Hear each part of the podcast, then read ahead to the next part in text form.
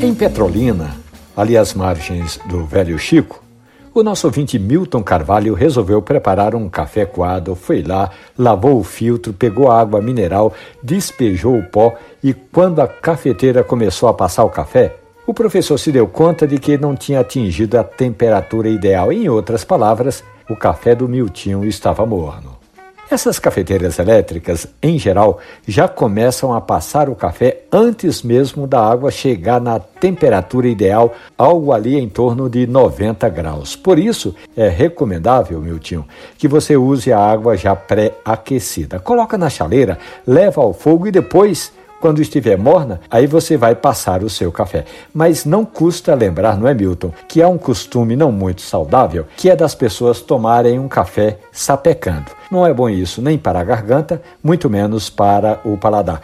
Você vai se queimar todo e ainda não vai sentir todo o sabor do café. Caso você não tenha um termômetro em casa, quando a chaleira começar a chiar, já está na hora de apagar o fogo. No caso da cafeteira elétrica, ela faz esse processo, só que você vai precisar, viu, Milton, de ter uma água já pré-aquecida e sempre água mineral ou filtrada. A história do nosso ouvinte, lá de Petrolina e outras tantas do mundo do café, estão hospedadas ali na página da radiojornal.com.br ou nos aplicativos de podcast.